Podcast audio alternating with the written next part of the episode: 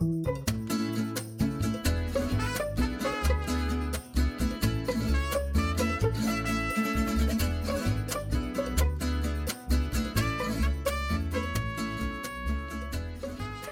Bienvenidos a todos de Sano y Sano, California. Estamos hoy tres meses al aire con ustedes, nuestros oyentes.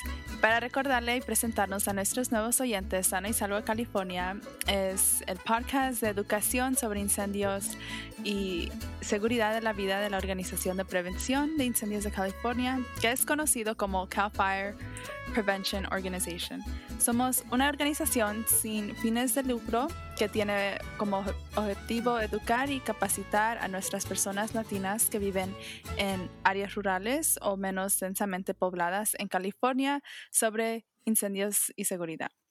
Como nuestro primer episodio de la temporada, discutiremos la recuperación, la repoblación y los recursos después de los incendios forestales con sus anfitriones. Victoria García. Luis Fierro. Y yo, Marlene Vega. Pero antes de comenzar, hablaremos un poco sobre el COVID-19 y salir a cenar.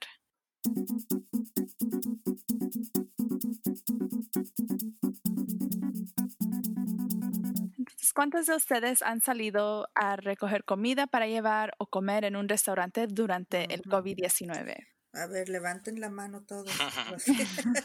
pues casi dos veces a la, semana, más o menos. Yo también. Luego, es más recoger la comida que ir a cenar, pero últimamente ya. Ya. Ya he notado mucho. Yo no he ido a cenar, ¿ok? yo he llamado para que me la traigan o he pasado y la recojo, pero he ido en buen tiempo, me toca buen tiempo porque no se encuentra nadie o hay solo una o dos personas y siempre me mantengo a la distancia. Eso sí es muy importante. Sí. Y pues, eh, pues ya sabemos todos, ¿no? Que el COVID-19 se transmite a través de las gotitas eh, respiratorias. Es algo que nos, eh, nos han dicho desde pues ya muchos, muchos eh, meses, ¿verdad? Ya iba a decir años, pero ya, se siente como años, pero sí. mucho tiempo ya unos meses y esas gotitas están en el aire, ah, es lo que sabemos, sí. sí. Ah, y, es, y es por lo que debemos usar el cubrebocas, ah, no nomás es de, de mantenerlos distanciados a los seis pies o más, eh, porque pues esas gotitas sí, sí viajan por el aire ah, bien rápido también. Ah, entonces ah, es importante lavarnos las manos, usar el, cubreboca, el cubrebocas y desinfectar constantemente áreas que, que toquemos. Y, y, pues antes era que la gente estaba desinfectando todas las cosas en su hogar y está bien, pero ahora dicen que, que las superficies en el hogar que pues que nadie más toca casi no se tiene que estar desinfectando, uh, desinfectando tanto. Pero si, si uno quiere, pues uh, no, no creo que les van a decir nada de, nada de nadie. No, hace daño. No. de todos modos, limpiar, sí. desinfectar. Ajá. Y, como estabas uh, hablando ahorita de, de salir a, a recoger comida o, salir a, cenar, porque pues sí, sí veo a la gente saliendo. Y, y pues eh, ahorita como como si pueden y si quieren ir la gente está bien, pero ah, yo no quiero hacer, ah, hacer eso, pero pues porque todavía existe un mayor riesgo de eh, contagiar y contraer el COVID-19, ¿no? Es, eh, es, algo que no, no, puedo, no puedo y no quiero arriesgar ahorita. Exactamente. Y también cuando salimos hemos visto en los restaurantes y los bares que han implementado medidas de distanciamiento social, a tener asientos al aire libre o una capacidad limitada, ¿no? Sí. Pero sin embargo también tenemos nosotros la responsabilidad a nosotros mismos y con los demás de evaluar nuestros riesgos que tomamos. Sí, exactamente. Así es como estamos compartiendo, ¿verdad? Yo, yo todavía no voy a cenar. No, todavía no. Entonces, según el Centro para la Prevención del Control de Enfermedades que conocemos como el CDC, existe un riesgo bajo si pide comida para llevar o pide que se la traigan a su casa, ¿verdad? Y hay un riesgo de medio abajo si cena en una área al aire libre y con al menos seis pies de distanciamiento entre una mesa y otra. Pero si no están separados por lo menos por seis pies, los riesgos pues son mayores, ¿verdad? Este, porque el COVID-19 se transmite más fácilmente entre personas que se encuentran a menos de seis pies entre sí y que no viven en el mismo hogar. O sea, en, la, en, en su grupo de mesa posiblemente están personas que están viviendo en el mismo hogar, bajo el mismo techo, pero en las mesas siguientes no. Entonces, ahí es donde hay que tener cuidado. Sí. sí, y pues también he notado, y, ya sé, pues mucha gente ha, notado que cuando van al restaurante ah, se quitan las mascarillas, ¿no? y, y, los cubrebocas, por, se tienen que quitarlas para comer, pero también les gusta hablar o, socializar con sus amigos, o hacer lo que sea ahí, pero, pero siempre se lo van a quitar. Entonces, ah, pues eso aumenta el riesgo de propagar el virus. Eh, no nomás es por porque eh, si, si, uno está comiendo con un amigo y no viven bajo del mismo techo, eso eh, es riesgo, pero también con el mesero y, los que vienen a, recoger los, los, platos y todo eso. La gente no, no se pone las mascarillas, pero los trabajadores sí tienen puestos, pero de todos modos uno tiene que, que, tener mucho cuidado también. Sí, y pues el, el, el CDC afirma que la interacción ah, sin usar máscaras ah, aumenta el riesgo de propagar el virus y este es todo es toda la información que yo ocupo de verdad porque yo le voy a hacer caso a ellos y a nadie más ah, eh, porque pues tengo estos, amigos en el Facebook o, Instagram ellos ni ni pues apenas se, se graduaron de la high school y ahora me están diciendo que ellos saben más que, que los científicos del CDC y pues eh, de verdad que no eh, entonces, pues es importante conocer la distribución del restaurante y si está siguiendo el distanciamiento social. Ya sé que muchas de esos, uh, muchos restaurantes están tratando de, de, mantener la, la, distancia, pero a veces no pueden y la gente no les ayuda tampoco. Exacto. Uh, la gente ellos Somos muy eh, Sí, eh, la gente, la gente piensa que es la responsabilidad, que es la responsabilidad del restaurante para mantenerlos distanciados y, y, pues y a salvo, ¿no? Pero la cosa es que nosotros también tenemos que ayudarles porque pues es, es, nuestra responsabilidad también es nuestro, nuestra, nuestra salud, digo. sí, exactamente. Y también es importante que, que nosotros y, y, las personas que lo rodean usen un, cubrebocas cuando estén en público. Y es en particular es cuando sea difícil mantenerse a la distancia constante de seis pies a, a los demás. Porque en mi experiencia yo también he visto que ya se parece como si estuviéramos así, antes del, del COVID-19, todos están en sus grupos, pero no tienen el cubrebocas y no están seis pies de distancia, están como tres pies. pero cuando se llenan los lugares es muy difícil ya mantener eso. Sí, y, pues si, si alguien está afuera, como, como yo salgo a correr, a, correr en las mañanas y no hay nadie, entonces pues, pues no la tengo puesta eh, la mascarilla, pero sí la tengo conmigo. Si tengo que pasar uh, donde hay mucha gente parada uh, esperando el autobús o lo que sea. Pero sí, la, eh, no, la gente si hay, si hay como si está uno en un parque, no se va a ocupar, pero es importante siempre tenerla con, con uno cuando se va a ocupar, porque sí se va a ocupar. No, no sabe en el momento que, que, se pueda ocupar, entonces es importante llevarla. Como yo si camino al perro, yo voy caminando, no hay gente alrededor. Si quizá hable con alguien, hablo de un lado de la banqueta al otro lado de la banqueta, son más de seis pies, ¿verdad? Pero ya en, prox, en, en proximación más cerca, entonces me la pongo si es que necesito hablar con alguien. Si no necesito hablar con nadie, pues no, porque ahí es donde se propaga el, las gotitas esas respiratorias cuando hablamos. Sí. Eh, en sí comiendo no tanto, pero ya cuando hablamos, entonces sí, ¿verdad? Ajá. Entonces, pues además de ah, asegurarnos, ¿verdad? De buscar que hayan barreras físicas como pantallas de plexiglas o mm, oh, acrílico o diseños modificados que nos ayuden a mantener la distancia con los demás y también usar recordatorios visuales como los letreros que ponen para, para alertarnos, ¿verdad? O como los arreglos de sillas han, han, destinado algunas que no se sientan porque así marcan el distanciamiento. O también hay las, las flechas en el piso y eso todo es para recordarnos de mantener ese distanciamiento de entre unos y otros. Sí, y otra vez es la, es la gente que tiene que hacer caso y tiene que participar en eso porque pues los restaurantes y las tiendas ponen esos letreros y esos y esos ah, arreglos de sillas, ah, marcas en el piso, ellos los ponen porque ellos están diciendo esto es lo que tiene que pasar, pero si alguien, si la gente no quiere hacer caso, pues no pueden hacer nada más. Exacto. Sí.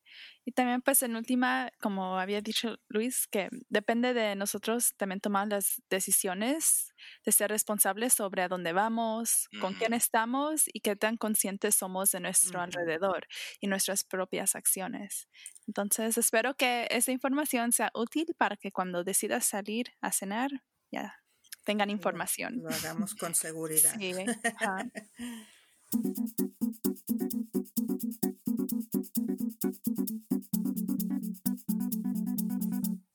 Ahora volvemos al tema principal de hoy sobre la repoblación después de los incendios forestales. Al 24 de septiembre hay 26 incendios forestales que los bomberos continúan combatiendo. Y uno de los principales incendios forestales es el incendio del complejo LNU en los condados de Lake, Napa, Yolo, Solano y Sonoma, que ahora está contenido en un 98% y eso significa que un aumento de la repoblación, ¿no? Que todos ya Se ocupa, ajá. para ser más pronto, sí. Sí, es importante estar consciente, informado sobre la repoblación después de los incendios forestales y lo que significa para los sobrevivientes, porque pues es para ellos eh, que esta es información, ¿no? Ahorita en estos días. Sí, exactamente, qué hacer, ¿verdad? Y cómo hacerlo.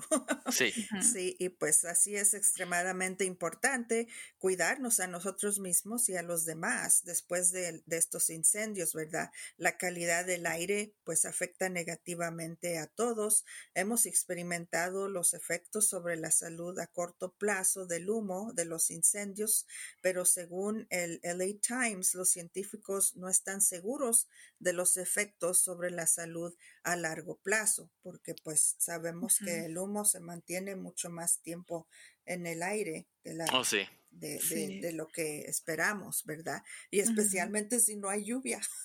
Oh, sí, también. Y, también para, para los que van a regresar a sus hogares después de un incendio forestal, existen pasos importantes que deben de tomar enfrentar estos nuevos desafíos. Para empezar, usar los cubrebocas cuando regresa a su hogar es crucial para su salud y la de su familia. Sí, y como no sabemos cuáles pueden ser los efectos a largo plazo en la salud por haber estado expuestos al humo de los incendios forestales o la mala calidad del aire, debemos hacer todo lo posible para protegernos, especialmente durante este tiempo de COVID-19. Hoy tenemos un invitado especial, uh, Sean Scott se llama, y él compartirá información sobre la repoblación y la seguridad después de los incendios forestales. Oigamos.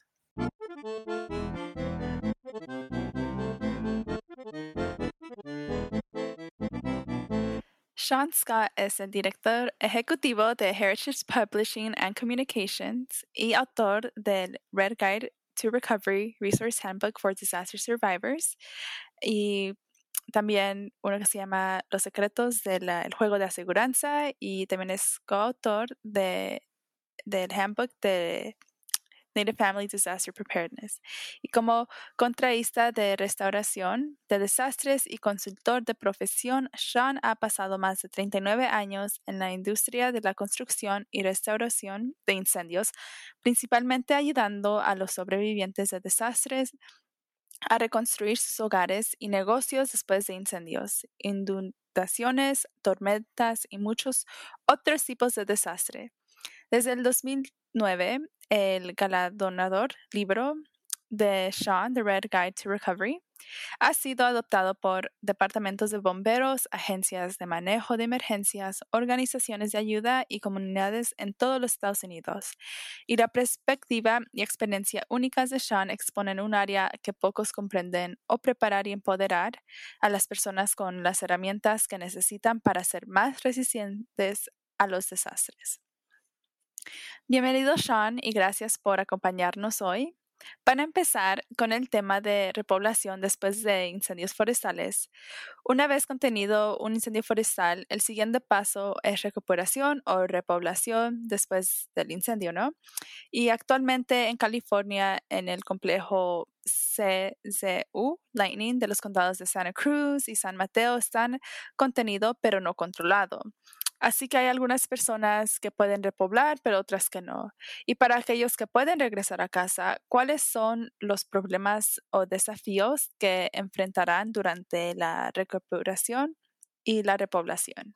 Well, one of the main issues is the the health safety and um, you know the particles and the smoke odor is going to be very strong. Bueno, uno de los principales problemas es la seguridad sanitaria y la partícula las partículas y el olor a humo serán muy fuertes. Cuando una casa se incendia, o muchas casas, hay tantos productos químicos que están en el aire y se convierten en parte de la ceniza en el hollín, porque las personas cuando regresan a sus hogares deben asegurarse de no obtener, la ceniza en su piel y que usen protección personal adecuada y equipo como un respirador y traje T-Bec o algún tipo de overall buenos zapatos para que en caso de que piensen un clavo no les pinchen los pies, guantes y ese tipo de cosas. Realmente no quiere dejar que los niños entren alrededor del área de los incendios forestales y si tienen que ir para tratar de rescatar sus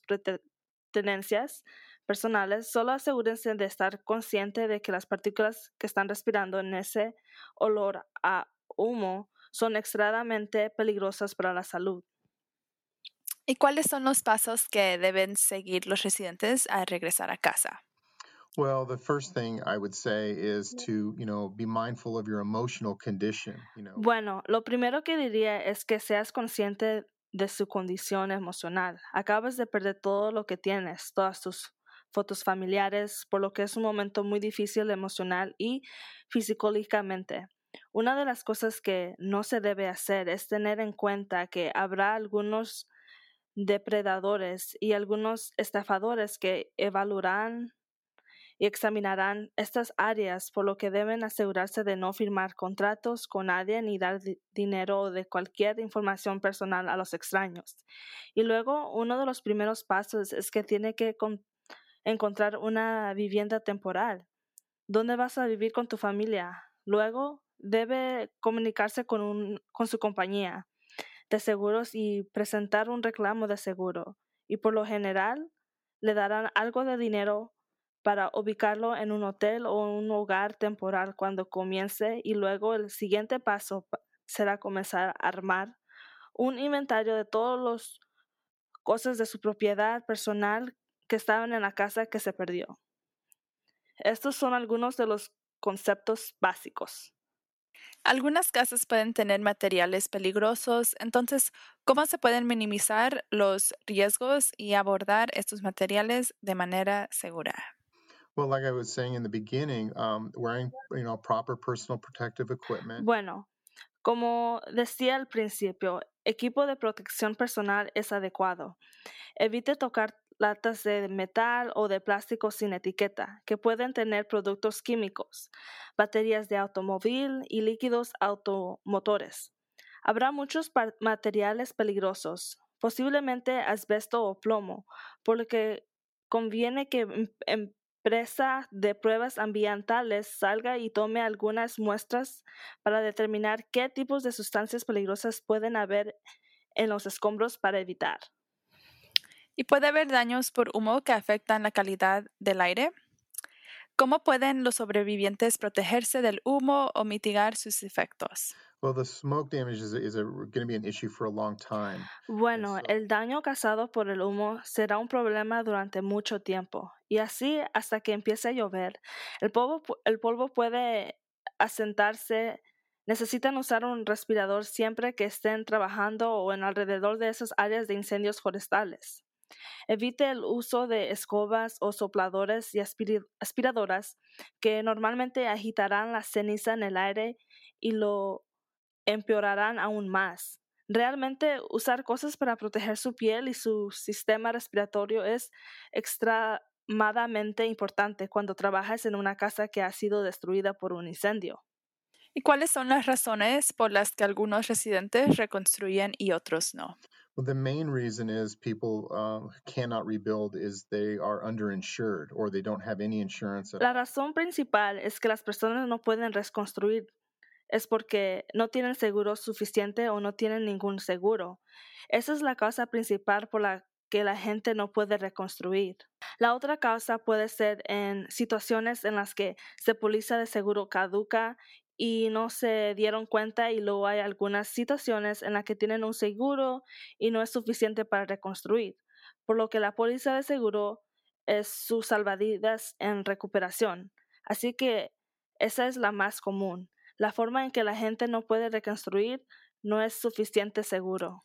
¿Cuáles son algunos de los recursos que los residentes de California pueden usar durante la recuperación como los esfuerzos de ayuda? Um, well, so most um, cities and counties will have disaster recovery centers. La um, mayoría de las ciudades y condados tienen centros de recuperación de desastres que tendrán recursos de la Cruz Roja, el Ejército de Salvación, todas esas organizaciones de ayudas. Cala- CalOES es equipo CERT, a veces tendrán cosas. Habrá centros comunitarios que tendrán mucha información y recursos para brindarles a las personas que los ayudan. Además, la mayoría de los condados ofrecen un crédito fiscal o un reembolso de sus impuestos a la propiedad por la vivienda que puede haber sido destruida. Por lo que usted obtiene algún tipo de crédito, no necesariamente en el terreno, sino en la vivienda que solía estar en el terreno. Pero también en mi sitio web, The Red Guide to Recovery.com, tiene muchas herramientas gratuitas que la gente puede descargar y utilizar la información sobre qué hacer a continuación. Bueno, estamos al final de la entrevista sobre la repoblación después de los incendios forestales. Gracias nuevamente, Sean, por su tiempo y por compartir esta valiosa información con nosotros. You're more than welcome. Thanks for having me. Eres más que bienvenida. Gracias por invitarme.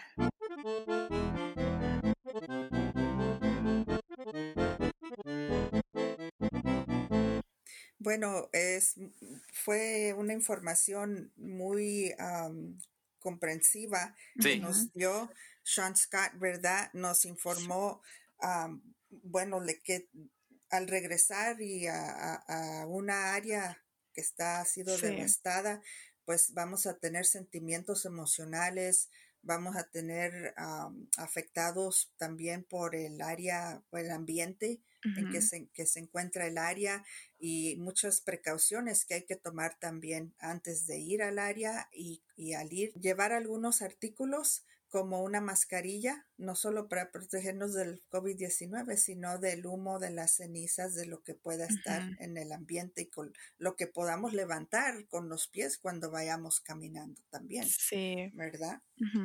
Sí, eso es muy importante porque cuando ya se le permite a regresar a su hogar, hay algo o hay muchos pasos importantes que debe de seguir para comenzar pues, el proceso de recuperación, ¿no?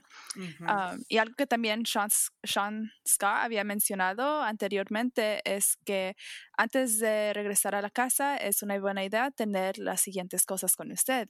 Y estos artículos incluyen am, gafas para proteger sus ojos, guantes de trabajo am, de lona o cuero, botas de trabajo o de montaña y am, cubrebocas del N95 sí están disponibles. Ahorita sé que es difícil para am, tener eso, pero ajá, encontrarlos, pero si conoces a alguien o ya tienes guardados, Ujú. así, pónganselos. Y la mayoría de estos artículos que ya había dado la lista puede ser disponibles en cualquier tienda de artículos para el hogar. Sí. Ujú. Sí, y pues una vez que esté todo listo para y para comenzar es importante observar las condiciones de su hogar, ¿no? Verifique si hay incendios, ah, equipos de servicios públicos dañados y fugas de gas. Ah, si hay un incendio, marca el 911. y pues y, si le, se marca al 911, no sé si puedan llegar ahí pronto, pero es, importante es, es, importante informarlos de todos modos. Y pues el, el ah, y pues también es, importante darle al operador de, de, despacho su ubicación exacta, porque se dicen aquí estoy uh, por el Burger King o algo así, y, y, y si no está, ese edificio ya, ¿qué, qué, van a hacer los, ah, los bomberos? Entonces, uh, tienen que dar su ubicación, ubicación exacta. Uh, Manténgase alejado del fuego, por favor. Ojalá no, no le tengo que decir eso, pero pues de todos modos le voy a decir, manténgase alejado del fuego, por favor, y no intente apagar las brasas de los incendios forestales por su cuenta. Y eso sí se los pido, por favor. Tengan cuidado. Oh, sí, sí, porque si no puede haber más problemas que ya. Sí, y también verifique que para asegurarse de que todos los servicios públicos estén apagados, si tiene un horno de gas o una calefacción, llame a la compañía de gas local para que venga y restaure el gas. Sabrán ellos qué hacer para asegurarse que todos estén a salvo. Y si no hay electricidad en su casa, consulte con su empresa de servicios públicos local para obtener una actualización sobre la seguridad para restablecer la energía. Sí, pues sí, también en cuanto al equipo de servicios públicos que haya dañados, ¿verdad? Llame a su servicio público local y, uh, y dígales exactamente lo que está viendo y proporcione una buena ubicación, así como mencionó Luis. Quizá tenga que decirles eh, lo que está viendo usted que hay que puedan ellos ubicarse, porque si estaba algún otro establecimiento o algún otro marcador y ya no existe, entonces tienen que encontrar algo nuevo, ¿verdad? Este, y no toque eh, el equipo dañado. y por último, compruebe otra vez si hay fuga de gas, si huele gas y hay que informar a la compañía de, del gas, ¿verdad? Para que, y, y, si lo huele, abandone el área, no se quede ahí cerca, aléjese, Aléjese del lugar.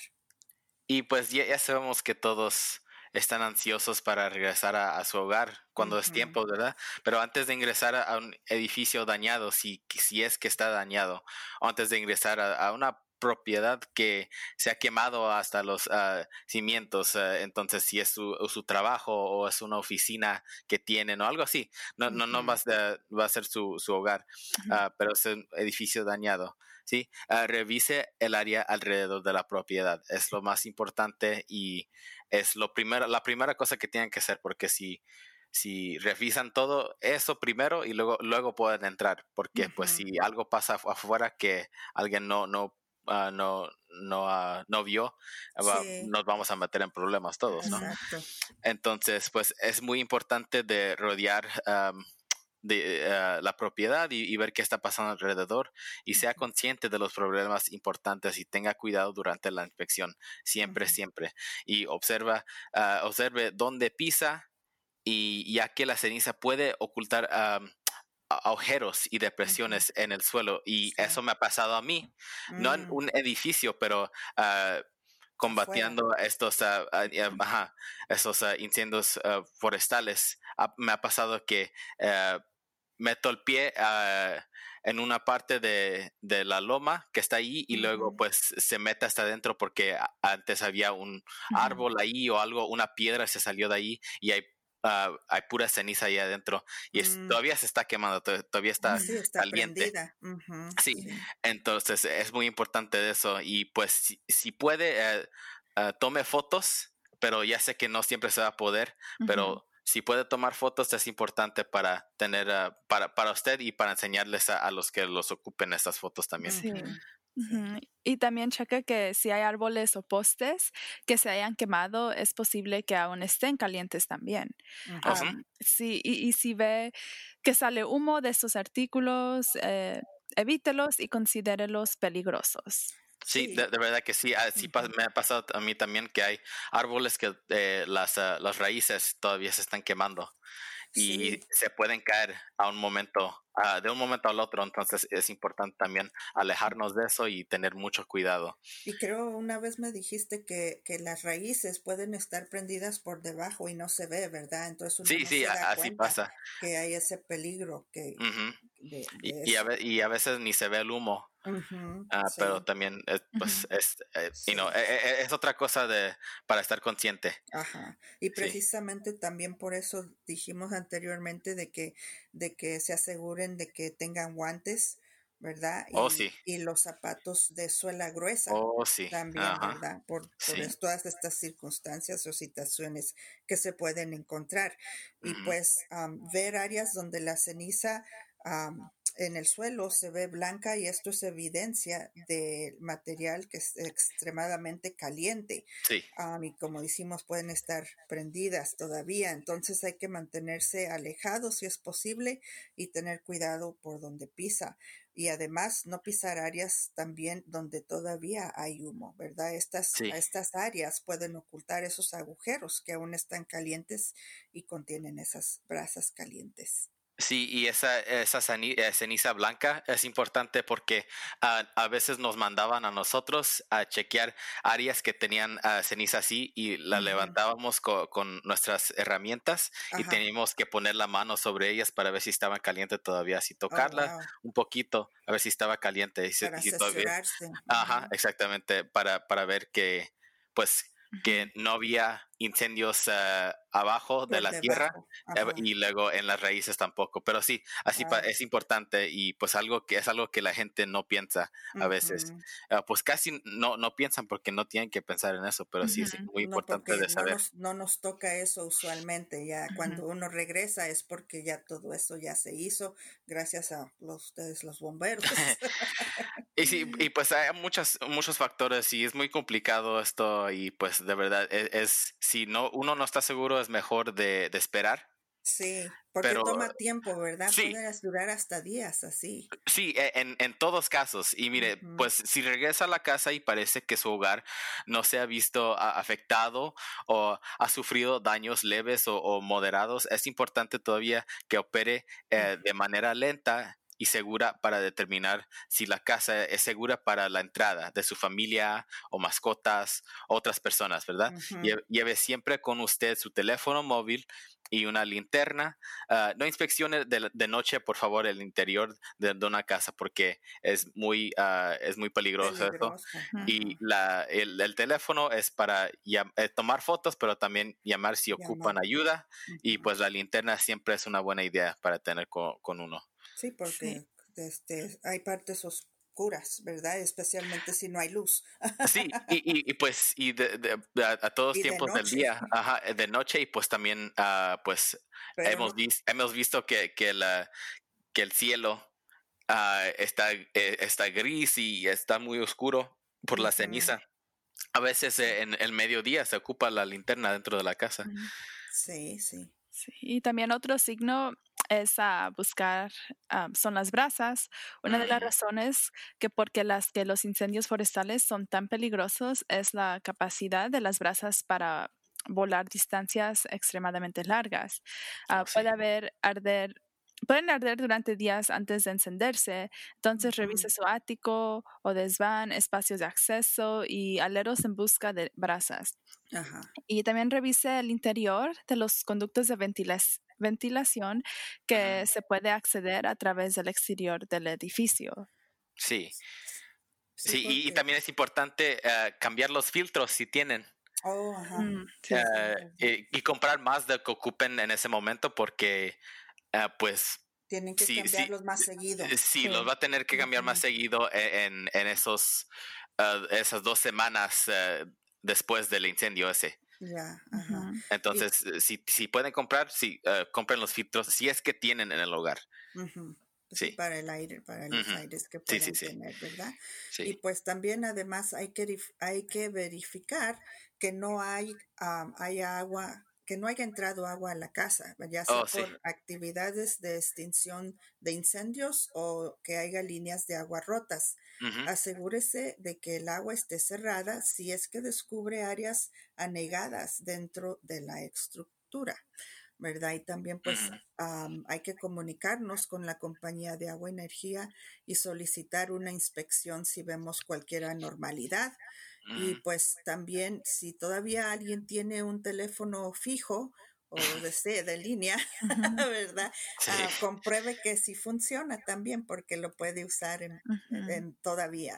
Sí, ojalá que, que, no se quemaron. Ya, ya, mucha gente no los tiene, pero yo conozco, yo conozco algunos que sí. y por último, también uh, cheque si su sistema de seguridad y la seguridad de su hogar funcionan. De lo contrario, comuníquese con el proveedor correspondiente para que lo que ayude lo puede restaurar el servicio. Sí, muy importante.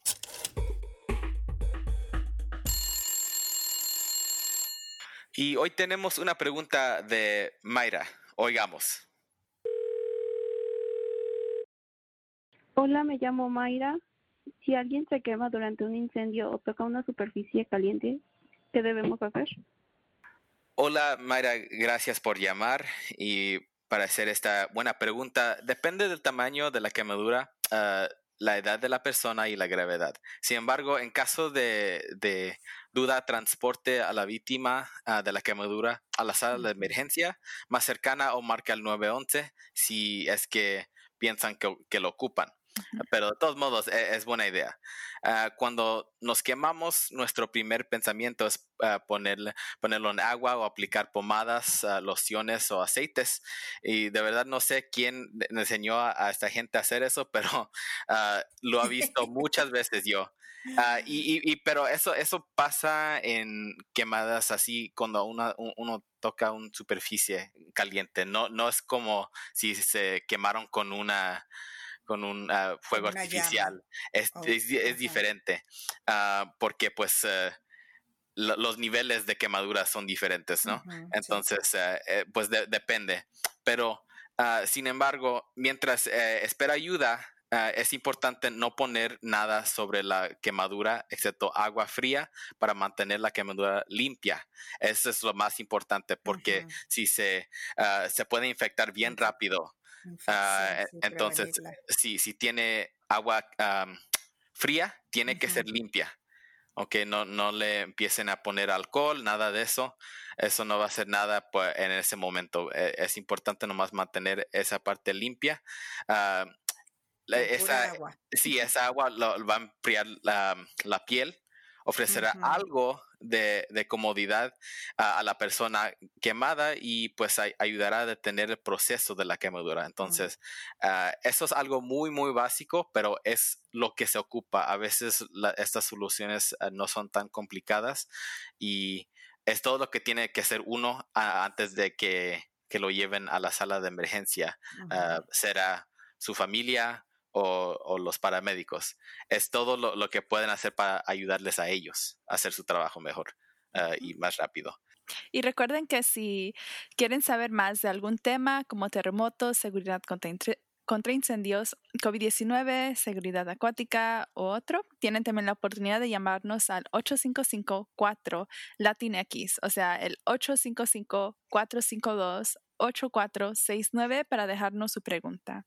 Y ahí escogeremos una pregunta y lo pondremos al aire en el próximo episodio de Sano Salvo California. Y cuando llame, asegúrese de dejar su nombre y su número de teléfono.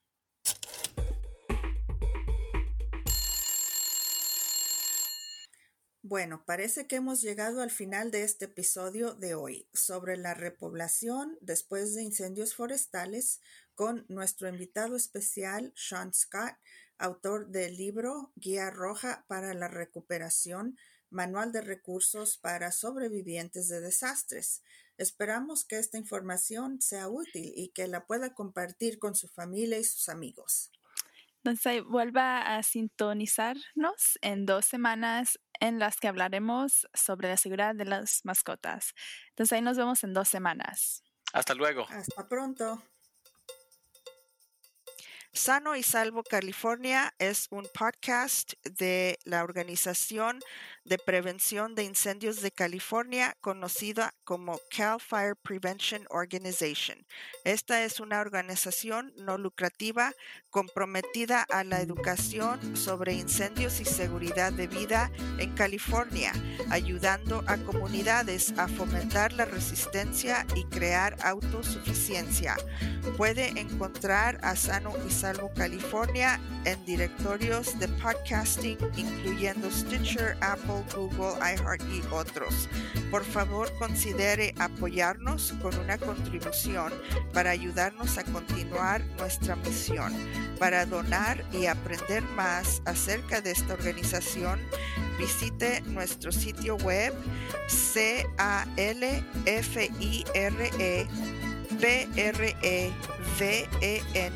P-R-E-V-E-N-T-I-O-N.org.